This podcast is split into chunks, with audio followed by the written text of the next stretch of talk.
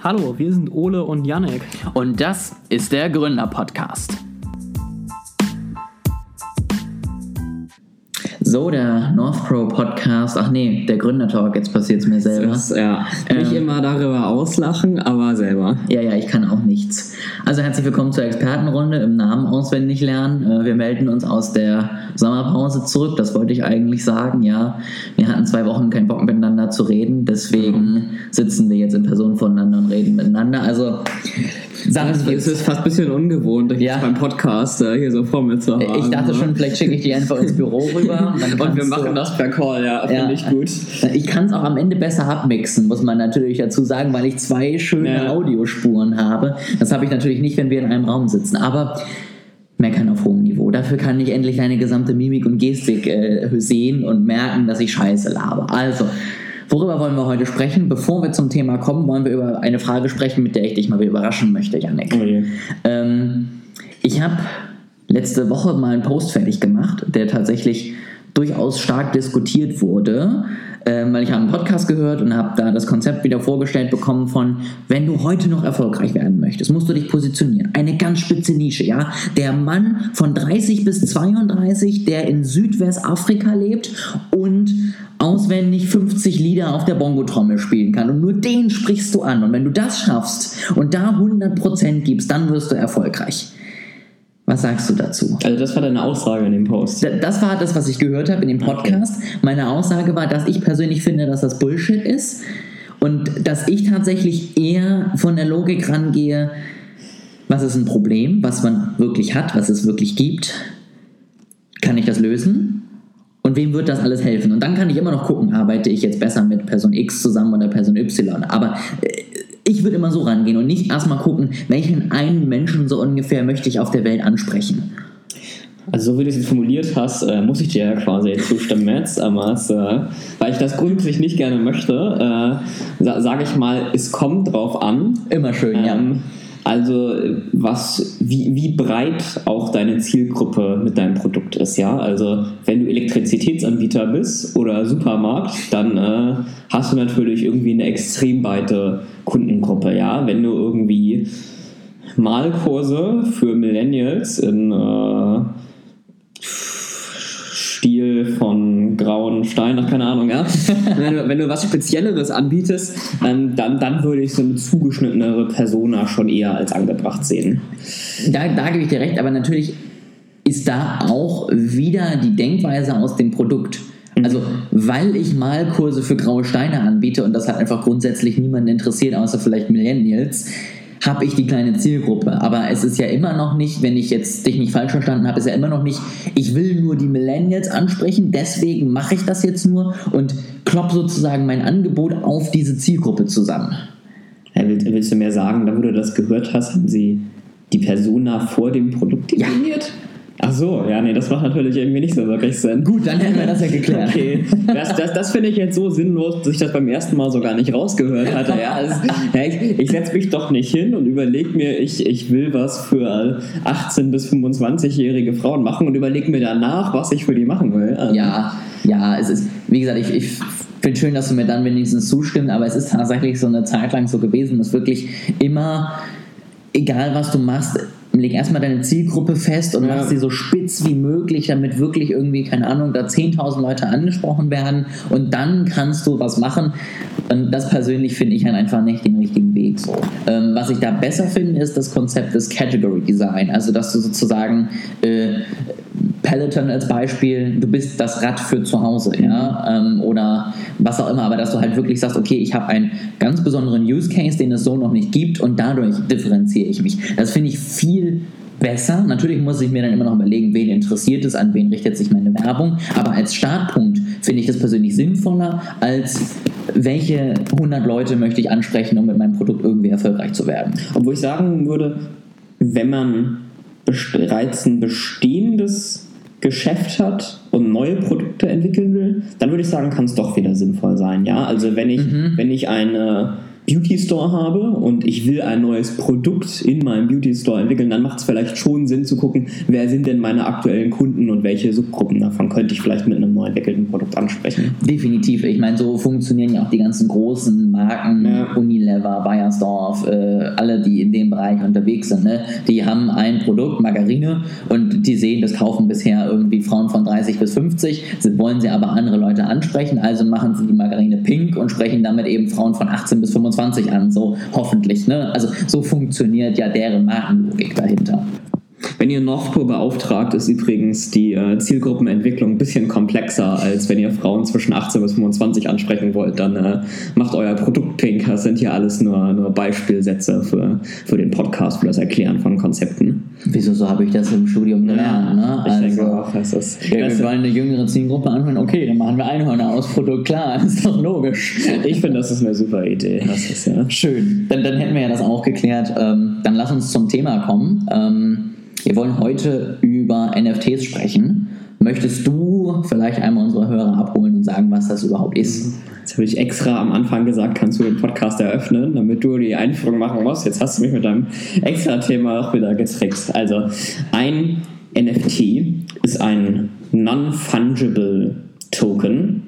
Und jetzt muss ich schon aufpassen, dass ich es richtig formuliere, korrigiere mich, wenn ich falsch liege, aber Non-Fungible heißt, der ist einmalig und nicht reproduzierbar. Ja, und es ist, also der wird halt zum Beispiel verwendet für ähm, künstlerische Erzeugnisse. Also wenn ich zum Beispiel, wenn ich jetzt in der analogen Welt ein Bild habe, ja, dann äh, habe ich das Originalbild, das der Künstler gemalt hat, und es gibt ganz viele Kopien oder Drucke davon, wenn das ein beliebtes Bild ist. So, jetzt ist es aber im Digitalen so, wenn ich ein digitales Bild, ein digitales Kunstwerk habe, dann äh, ist ja quasi jede Kopie und die, gleich dem Original. Ja, da gibt es ja kein Original in dem Sinne, das sind ja alles nur Nullen und Einsen und die, die sind ja eh gleich, ob ich das jetzt einmal im, im Arbeitsspeicher kopiere oder nicht. Und deswegen ist ein Anwendungscase von diesen Non-Fungible Tokens, dass für so ein Kunstwerk genau einer von diesen einmaligen, der einmaligen Unique Tokens erstellt wird und wenn du diesen Token besitzt, dann besitzt du quasi das Original von dem Bild, von dem Kunstwerk, dadurch wird dir das zugesprochen.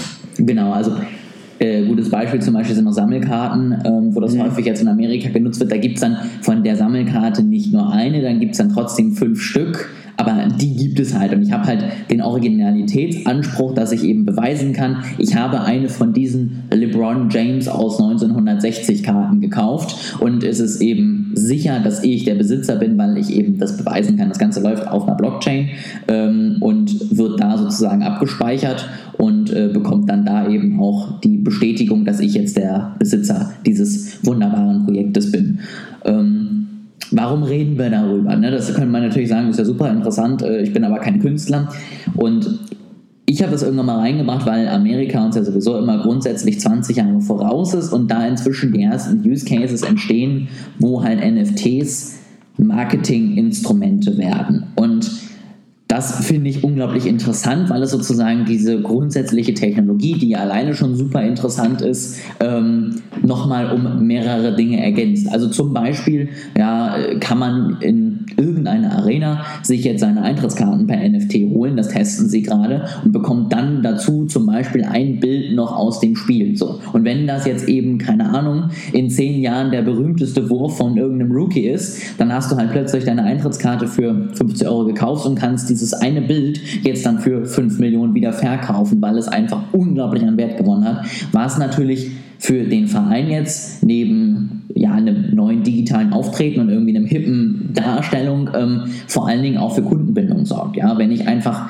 ja auch ein Interesse daran hat, dass die Mannschaft erfolgreich wird, weil mir sozusagen ein Teil des Gewinns dann am Ende auch übrig bleibt, sorgt das natürlich für viel besseres Kundenbinden, als wenn ich halt nur meine Karte kaufe und sie an dem Tag wahrscheinlich auch noch schlecht spielen. Was denkst du im Allgemeinen über NFTs? Glaubst du, sie sind sinnvoll? es hängt davon ab. Also es wäre jetzt wie, wenn man sagt, äh, was denkst du allgemein von der Blockchain? So, ne? Und ich glaube, es gibt für alles eben Use Cases, es gibt für alles Dinge, die sinnvoll sind und Dinge, die nicht sinnvoll sind. Und das wird sich jetzt, glaube ich, in den nächsten Jahren zeigen. Also ganz einfach für Künstler, die sowieso digital unterwegs sind, ist es, glaube ich, super sinnvoll. Weil ich kann eben wirklich sagen, ich habe hier mein eines Bild, das gibt es vielleicht zweimal und ich möchte das verkaufen. Und dann kann ich am Ende auch dem Käufer sicherstellen, dass er auch wirklich der alleinige Besitzer ist und es nicht eben drei JPEG-Kopien davon gibt, die irgendwo anders plötzlich auftauchen. Ja? Ähm, auf der anderen Seite diese ganzen Memes, die jetzt äh, zum NFT-Token mhm. werden und für mehrere Hunderttausende verkauft werden, ob das jetzt sinnvoll ist oder nicht, darüber lässt sich streiten, das ist halt Kunst so. Ähm, aber am Ende besitze ich dann halt auch nur das Video davon und mir gehören ja zum Beispiel dann immer noch nicht die Urheberrechte da dran. So. Das heißt, es bringt halt ein bisschen Geld so und irgendjemand, der sich jetzt die Rechte für dieses eine Meme geholt hat, wird dadurch vor allen Dingen reich.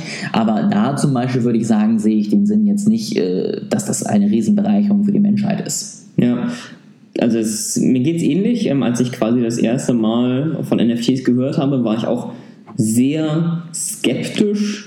Ähm, einfach aus dem Grund, dass ich es sehr merkwürdig finde, teilweise Hunderttausende oder ich glaube so Millionen waren das ja sogar, an äh, Euro oder Dollar zu bezahlen, nur um sagen zu können, das ist das jetzt meins, weil es ist, es ist ja rein symbolisch, also da, daraus leiten sich ja keinerlei Rechte ab. Ja? Also im Grunde hast du ja in diesen NFT also quasi eine Zahlenfolge ja. gekauft. Äh, ich persönlich würde allerdings auch nicht Millionen Euro zahlen, um mir das Original von der Mona Lisa oder was auch immer zu holen. Ne? Da würde ich mir auch denken, hole ich mir lieber einen Druck. Es äh, sieht genauso gut aus.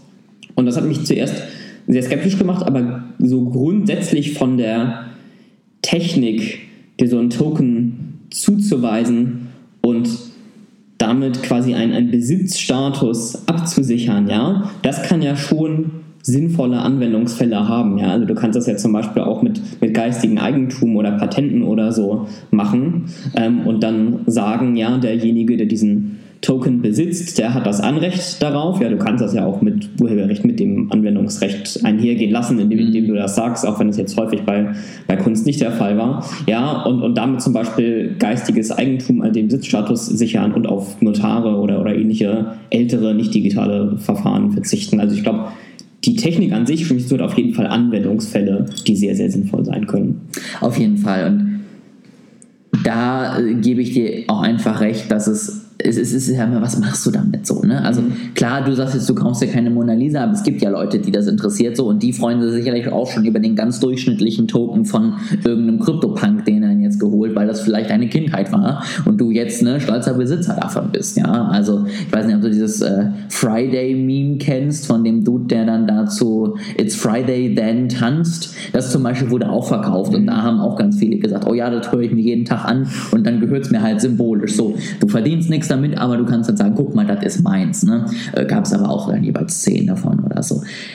Aber eben alles, was dahinter letztendlich damit möglich ist, was sich, glaube ich, auch in den nächsten fünf, sechs Jahren erstmal noch finden muss, das hat dann halt wirklich, glaube ich, Einfluss darauf, äh, wie auch einfach digital dann sich äh, Geschäftsmodelle entwickeln, wie eben vielleicht ganze Geschäftsmodelle wie Notare ähm, Aufträge verlieren, weil wenn ich nicht mehr beglaubigen muss, dass das eine beglaubigte Kopie ist, sondern das über den NFT machen kann, ja, ich drucke ein Dokument aus und zeige dazu irgendwie meine Wallet-ID, das kann ich scannen und kann sagen, stimmt, du bist der Besitzer dieses Zeugnisses, das hilft natürlich ungemein. Und keine Ahnung, wir könnten unseren ähm, Gesellschaftervertrag darauf laufen lassen, könnten dann noch durch so eine Consent-Logik, die ja in der Blockchain möglich ist, sagen, Zustimmungen sind gegeben und das reichen wir dann einfach auf der anderen Seite bei einer Software ein. Wird in Deutschland wahrscheinlich nicht in den nächsten 20 Jahren passieren, aber wäre natürlich eine Riesenveränderung von allem, was irgendwie Besitz und Co. angeht. Ich wollte gerade sagen, es äh, hängt natürlich auch massiv an der Regulatorik ab, was sie da mitzählt, ja, und keine Ahnung, in Skandinavien sehe ich da vielleicht noch Potenzial, äh, in Deutschland wahrscheinlich nicht mehr nur 20, sondern eher noch 50 Jahre. Ja, wir müssen das einfach prägen, Janik. Ja, wir bauen einen Think Tank um das Thema auf und entwickeln dann die NFT-Strategie der Bundesregierung und äh, dann läuft gut. das Ganze. Also, liebe Bundesregierung, falls ihr hier zuhört, wir wären bereit. Jetzt würde ich aber nochmal, äh, wenn du jetzt nichts zu dem allgemeinen Einleitungsthema hast, nochmal so ein bisschen auf NFT und Marketing kommen, ähm, weil das ja immer noch so ein bisschen unsere Hauptzielgruppe mhm. ist. Weil da, glaube ich, ist es dasselbe wie im allgemeinen Leben auch. Es gibt ein paar coole Konzepte und es gibt ziemlich viel Blödsinn. Ja, also du musst jetzt zum Beispiel aus deinem Logo kein NFT machen und das verkaufen, wenn du nicht Apple bist. Die könnten sich das vielleicht sogar erlauben, aber sonst interessiert einfach sich niemand für dein Logo. Ähm, was du machen kannst und was ich total spannend finde, ist halt einfach dieses Konzept, es gibt eine Datei und das bezieht sich auch nicht nur auf Bilder. Ich kann ja letztendlich vieles da hochladen die gehört einer Person und diese eine Person kenne ich, ja, daraus kannst du ja vieles machen. Du kannst zum Beispiel eben Zutrittsrechte geben zu Veranstaltungen. Du kannst ähm, Anteile an Projekten vergeben. Ja, zum Beispiel sagst du, ich launch jetzt was Neues und ich mache jetzt äh, mein, mein Crowdfunding auf einem NFT. Und dann gehört mir zum Beispiel, keine Ahnung, kleiner Teil der Idee und dazu der Anspruch auf 3% der Gewinne oder was auch immer. Das ist an der Blockchain letztendlich ab, abgespeichert, steht da und was dann natürlich kommt, ich kann es zum Beispiel auch weiterverkaufen. Also wenn ich das Ganze damals bei der Gründung von Apple gemacht hätte, dann könnte ich ja jetzt zum Beispiel hingehen und sagen, hier, ich verkaufe das weiter. Und das ist ja sozusagen so ein bisschen, finde ich, dass man dann auch in Projekte vielleicht investieren kann, die noch nicht an der Börse sind. Weil bei Apple kann ich mir jetzt auch eine Aktie kaufen, aber das kann ich natürlich noch nicht bei irgendeinem kleinen Startup. Und wenn die zum Beispiel sagen, sind sowieso in einem technisch versierten Bereich unterwegs und können darüber dann ihr erstes Projekt fanden und geben den Leuten am Ende noch einen Teil davon, das wäre natürlich eine total coole Idee, um auch einfach ja, Angel Investing, Venture Capital und so weiter nochmal irgendwie komplett neu zu mhm. machen. Und solche Ideen, finde ich, müssen es sein. Irgendwas, wo ich mehr habe als die Datei, wo mir irgendwas gehört, wo ich ein Anrecht habe. Wenn ich das nutze, glaube ich, kann da einiges passieren. Wenn ich einfach nur Bilder mache, dann interessiert es, glaube ich, in drei Wochen wieder niemanden mehr, weil es dann einfach zu viel war. Bei Zutrittsrechten und ähnlichem kann ich es aber auch über eine reguläre Datenbank machen, oder? Warum brauche ich da ein NFT? Das ist richtig. Äh, du kannst natürlich alles, was wir gerade hatten, ja, also ich kann auch unseren Gesellschaftervertrag auf ein Blatt Papier machen so und äh, habe dann halt vielleicht nur das Problem, dass das verbrennen kann. Äh, klar, ich kann es über eine Datenbank machen. A ist es dann halt nicht so cool und B kann ich natürlich wenn ich kreativ bin, dem dann auch noch was zuordnen. Also mhm. das, was ich gerade meinte, zum Beispiel, dann gibt es eben einen Moment aus dem Spiel bei, bei, der, bei dem Baseballverein, gibt es dann eben als NFT am Ende oben drauf. Oder eben mir gehört dann keine Ahnung, irgendwie ein Teil vom Interview des äh, Headliners an dem Abend oder ähnliches. Also klar, äh, die grundlegende Technik ist nicht neu. Es muss kreative Ideen obendrauf eben geben, die das Ganze interessanter machen. Ich hätte nur deswegen überlegt, weil also bei den Zutrittsrechten würde ich jetzt sagen, da habe ich eine zentrale Autorität. Ja, das ist der Besitzer von dem Stadion oder warum du Zutrittsrechte willst, der, der entscheidet ja zentral, wer hat die Zutrittsrechte oder nicht und er kann das deswegen einfach selber entscheiden, auch in einer regulären Datenbank speichern. Ich würde Blockchain eben immer da sehen, wo es nicht diese zentrale Autorität gibt, ja, wie zum Beispiel, wie wenn wir jetzt einen Gesellschaftervertrag mhm. machen wollen, da gibt es keine zentrale Autoritätsperson, äh, die, das, die das entscheiden kann. Und äh, klar, du kannst auch auf einem Papier machen, aber da kannst du auch die Unterschrift also fälschen. Da ist ein NFT, da ist Blockchain gegebenenfalls sicherer. Das auf jeden Fall. Und es kann eben auch nicht verbrennen. Ne? Ja. Also da hast du natürlich auch einen riesen Vorteil von. Ähm, was ich sonst, um noch mal ein bisschen spezieller zu werden, mhm. an Use Cases noch gesehen habe, Gary Vaynerchuk war relativ früh mit dabei, der jetzt seine We Friends rausgegeben hat.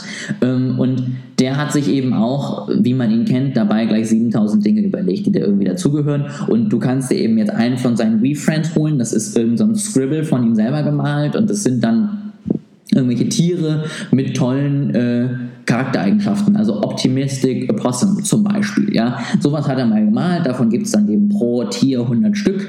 Und da kriegst du eben zum einen den Anrecht auf dieses Tier. Ja, seine Hoffnung ist, dass das irgendwann vielleicht eine Serie wird, dass mit den Charakteren eben irgendwas passiert. Und auf der anderen Seite bekommst du zum Beispiel je nach NFT zu, also jeder kriegt, glaube ich, Zutritt zu seinen nächsten drei Conventions ähm, und du kriegst dann irgendwie bei einigen teureren dann einen natürlich alles einzeln hättest du auch, wie du gerade schon meintest, über eine Datenbank machen können, aber natürlich in der Kombination sind da dann vielleicht NFTs irgendwann der mhm. sinnvollere Weg. Und zum Beispiel auch da wieder, wenn ich jetzt bei der ersten Convention war und denke, hm, ganz so geil finde ich das nicht, kann ich mein NFT weiterverkaufen und kann sagen, hier, die nächsten zwei Termine kannst du hingehen und zahlst mir vielleicht mit kleinem Abschlag oder sogar mehr Geld, weil inzwischen die ähm, die Tiere an sich wertvoller geworden sind. Und dann muss ich nicht hin. Ja, wenn ich mir einen Zutritt für drei Conventions kaufe, am besten noch personalisiert über eine Datenbank, da muss ich hin, egal ob ich will oder nicht. Auch bei der dritten, selbst wenn die ersten beiden langweilig waren, rein theoretisch. Würdest du sagen, das ist die Absicht der Herausgeber, dass man das weiterverkaufen kann? Weil Conventions und wer auch alles, die so personalisierte, nicht übertragbare Tickets verkaufen, die machen das ja in der Regel bewusst. Also die könnten das ja auch erlauben, dass die Tickets übertragbar sind, aber sie verbieten das ja in der Regel absichtlich. Da, da gebe ich dir recht. Ähm, ich glaube, der Intent dahinter ist es nicht, aber es ist eine Möglichkeit. Also ich, ich tatsächlich weiß ich nicht, ob es vielleicht auch so eingestellt hat, dass man es nicht kann. Ich glaube nicht. Ich glaube, er hat auch gesagt, man kann sie weiterverkaufen und dementsprechend, wenn es möglich ist, kann ich es auch machen. Ob äh, Gary Vee das jetzt will oder nicht, ist noch mal eine andere Sache. Aber wie gesagt, es ist am Ende meine Entscheidung, solange es geht. Und da dann irgendwie festzustellen, oh, das haben jetzt zu viele gemacht, jetzt kriegen die ihre Rechte für die nächsten zwei Conventions nicht. Ich glaube, das könnte er halt einfach nicht bringen. Dann rennen die Leute Sturm, die halt sich für ein paar tausend Euro so ein Ding gekauft ja. haben, um eben auch auf diese Conventions zu kommen. Würdest du sagen, man sollte NFTs immer verkaufen oder sonst gegen Gegenleistung geben? Könnte man sie nicht auch verschenken? Das Problem im Moment, also zumindest mit den durchschnittlichen NFT-Anbietern, die es gibt, ist, du müsstest schon sehr großzügig sein, wenn du die verschenkst, weil natürlich die Gasgebühren und so weiter ja doch relativ hoch sind. Also mhm. du musst ja selber erstmal relativ viel Geld reinstecken, dass das Ding überhaupt erstmal steht. Ähm, dann kannst du sie immer noch verschenken, aber dann musst du wirklich, also keine Ahnung, du bist eine Riesenfirma und du hast vielleicht deine fünf größten Kunden, die dir seit Jahren Millionen Umsatz bringen das kannst du machen, ja. Das kann vielleicht eine nette Sache sein, eine nette Geste. Sagst du eben zum Beispiel auch, ihr bekommt hiermit irgendwelche Anrechte, irgendwelche Teile, was auch immer, ja. Oder als Baseballverein mit dem Zutritt zum Beispiel hier, ihr kriegt drei Rookie-Spieler aus dieser Saison geschenkt und vielleicht entwickeln sie sich oder nicht. Sowas kannst du natürlich machen, aber das wird sich meiner Meinung nach erst lohnen, wenn das wirklich Kunden sind, die auch schon ordentlich Geld bei dir gelassen haben. Oder du einen Plan hast, dass sie später noch ordentlich Geld bei dir lassen. Ich würde das jetzt nicht so als nette Geste mal so eben zwischendurch machen. Dafür ist es meiner Meinung nach zu aufwendig und zu teuer. Mhm. Der Grund, äh, warum ich es äh, frage, war die Idee, ähm, die ich hatte, man könnte ja NFTs quasi zu verschenken, um Leute reinzukriegen. Also ich kann sagen, ich verschenke irgendwie so und so viele NFTs, wenn du auf meine Webseite gehst, ja, und dann kommen Leute auf die Webseite, dann hast du Urgency, weil es eine ganze Anzahl ist, oder du sagst, wenn sie sich für meinen Newsletter registrieren und so weiter und kannst dann ja über diese NFTs quasi zukünftige Dinge versprechen, wenn das Unternehmen irgendwie was aufbaut, erfolgreich ist, ja, und der Vorteil dabei wäre es, diese Dinge, die du versprichst, die musst du erst geben, wenn das Unternehmen mhm. schon erfolgreich ist, während wenn du irgendwas anderes verschenkst, damit Leute sich für den Newsletter registrieren oder was auch immer, ähm, dann musst du es quasi sofort rausgeben, hast sofort die Kosten. Natürlich hast du recht, ähm, dass die NFT-Erstellung selber auch kostenreich ist. Allerdings erstens skaliert es natürlich besser, ja, also du hast irgendwie einmal die Ausgabekosten, aber es skaliert dann sehr, sehr gut, ähm, wenn du mehr Leute in diese Marketing-Kosten reinholst. Und zweitens kann ich mir auch vorstellen, dass es mit der Zeit billiger wird, ja, also mit der, jeder Technik so, also mit der Zeit irgendwie. Richtig, die, die meisten NFTs laufen ja auf Ethereum und ja. da ist ja schon länger Ethereum 2.0 angekündigt und da soll ja unter anderem auch eine Sache sein, dass die Gasgebühren A vereinheitlicht werden und B dann auch langfristig gesenkt werden, weil im Moment Moment, je nach Ethereum-Preis, zahlst du halt mal so 50 bis 100 Euro für ein einzelnes Ding, was du irgendwie erstellst. Und das ist dann natürlich relativ teuer, aber auch da, ich finde die Idee gut und du musst am Ende einfach nur durchrechnen, was dir das vielleicht bringt. Also ja. selbst wenn jetzt so ein NFT 100 Euro kostet, der Armer, ähm, du aber gute Werbung schaltest an die richtige Zielgruppe und du sagst, keine Ahnung, für die ersten 50, die sich registrieren an meinem Newsletter oder für irgendeinen kleinen Kurs oder was auch immer, verschenke ich diesen NFT, der dich dann zum einen eben Anteile gibt, zum anderen vielleicht auch Zugriff auf einen späteren, was auch immer. Und dann 50 Leute am Ende hinkommen, vielleicht sogar 80, weil man es ja nochmal versucht ähm, und du dann eben noch nicht die Werbung wieder ausgeschaltet hast dann musst du halt einfach mal hochrechnen, was bringen dir neue äh, Newsletter-Anmeldungen, mhm. zum Beispiel 80 Stück, wie viele kaufen am Ende und was bringen sie dir am Ende für Geld, ja? Wenn du daraus eine Million an Umsatz machst, go for it, ja? Aber das müsste man natürlich dann vorher abwägen und sich überlegen, ob das eben am Ende ein Gewinn ist oder nicht. Wenn man feststellt, keine Ahnung, 50 schaffe ich nicht, ist zu teuer, könnte man natürlich auch ein Gewinnspiel machen. Ja. ja dann muss man aber, glaube ich, sich wirklich gut überlegen, wer das haben wollen würde. Ne? Also wenn ich jetzt eben sage, du, du kriegst halt einfach nur 10% von dem Projekt und das Projekt kann gut laufen und kann schlecht laufen, weiß ich nicht, ob man sich dann für ein Gewinnspiel registriert. Wenn es aber eben viele Gründe gibt, warum mich dieser NFT überzeugt, dann könnte ich ja sagen, trag dich in den nächsten sieben Tagen ein und ich verlose fünfmal was davon so. Und dann tragen sich vielleicht 100 Leute, 200 Leute ein. Ich habe nur von fünf Kosten und ich habe halt trotzdem unglaublich viele Adressen generiert. Du noch einen Kommentar von dir? Ich dachte, du sagst ich jetzt, gut. ich dachte, du sagst jetzt noch irgendwas dazu, aber nein, musst du auch nicht. Ich hatte auch gerade die Idee mit der Verlosung, aber dann hast du es dir ausgesprochen. Es tut mir leid. Die Idee geklaut. Ja, genau. Ähm, ansonsten glaube ich, dass, was ich auch nochmal abschließend festhalten wollen würde, was wir ja nebenbei immer so ein bisschen mitschwingen lassen haben, nehmt es ernst und guckt euch das an, aber rennt halt nicht einfach mit. Ja, also wir, wir alle wissen, was 2017 mit den ganzen Coins passiert ist, die alle unbedingt irgendwie raus mussten, weil die so toll sind oder was auch immer. Ähm, die meisten davon sind inzwischen leider nicht mehr existent. Und deswegen guckt euch das an, wenn ihr eine digitale Zielgruppe habt. Ja, ihr müsst halt erstmal gucken, könnten meine Zielgruppe überhaupt irgendwas mit NFTs anfangen. Ne? Also wenn ich halt einfach eine Zielgruppe 60 plus habe, ja, glaube ich, dass die wenigsten sagen, oh, es gibt ein NFT zu gewinnen, das gucke ich mir mal an. Ja? Ähm, deswegen überlegt euch, ist meine Zielgruppe in dem Bereich unterwegs, würde sie das interessieren und überlegt euch dann, was könnt ihr halt wirklich an Mehrwert bieten. Ja, also eben nicht nur Zutritt, ja, weil sonst ist die Datenbank wahrscheinlich sogar günstiger, als das Ganze über NFTs laufen zu lassen, auch für euch selber. Ähm, und überlegt euch wirklich, was könnt ihr am Ende bieten, damit das Ganze interessant wird. Und dann könnt ihr mitgehen, könnt ihr das machen, ja, aber versucht halt nicht der neue Shitcoin von 2017 zu werden und einfach, wie gesagt, euer Logo abzudrucken und an eure besten Kunden zu verschenken, ja, weil wenn ihr halt nicht irgendwie das nächste Microsoft werdet, dann interessiert das in zehn Jahren leider wirklich niemanden mehr und das ist mir ganz wichtig, weil sonst nutzt man halt wieder eine Technik, alle sind genervt davon und es hat irgendwie niemandem was gebracht. Außer ihr seid Künstler, dann würde ich es auf jeden Fall nutzen, wenn eure Gemälde eben auch dementsprechend wertvoll sind, dass es sich auch lohnt, so ein NFT zu erstellen. Blick behalten, prüfen, wie man es nutzen kann, aber auch nicht jedem Trend hinterherrennen. Ist so. Das, das, das klingt so unglaublich generisch, wenn du das so einfach zusammenfasst. Behaltet es mal im Blick und rennt nicht jedem Trend hinterher. Also die Perlen der Weisheit, aber ja, du hast recht. Die besten Tipps gibt es nur in diesem Podcast. Auf jeden Fall, auf jeden Fall. Mach schlaue Dinge, tu nicht dumme Dinge. Äh, Finde ich super, ja, also sei immer nett zu, zu deinen Kunden und lügen niemanden an, wäre auch noch so eine Sache, würde ich auch empfehlen ähm, und dann passt das schon. Und ansonsten tatsächlich, wenn euch das Thema irgendwie interessiert, zum einen glaube ich, ist jetzt tatsächlich die Zeit, mal nach Amerika zu gucken, was es da eben alles gibt, weil sie uns halt doch immer ein paar Jahre, Monate, mal gucken, voraus sind. Ähm, und ansonsten, wenn ihr irgendwie einen coolen Marketing-Case mal bauen wollt, meldet euch gerne mal bei uns, dann können wir da mal eine Strategie zusammen ausarbeiten, wie das vielleicht aussehen könnte, äh, was man da vielleicht machen könnte. Ihr habt ja gerade schon mal so ein paar Ideen mitbekommen und äh, dann nehmen wir uns auch ein bisschen mehr Zeit, als nur zu sagen, wir machen Einhörner drauf und dann finden wir da, glaube ich, eine ganz coole Strategie, wie ihr das eben Einhörner und Glitzer. Das ist, das ist das fortgeschrittene Paket für nochmal 500 Euro mehr.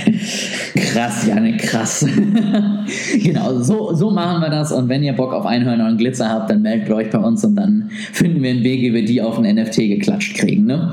Finde ich gut. Ist sehr schön. Dann hören wir uns in der nächsten Woche wieder und ähm, wir freuen uns, glaube ich, sicherlich auch über Bewertungen oder ähnliches. Ich habe gehört, dass das der neue Trick zum Wachsen eines Podcasts sein soll. Also, wenn ihr das hier unterhaltsam fandet, was mitnehmen konntet, gebt uns fünf Sterne, sonst kommen wir bei euch zu Hause vorbei und dann gibt's Ärger.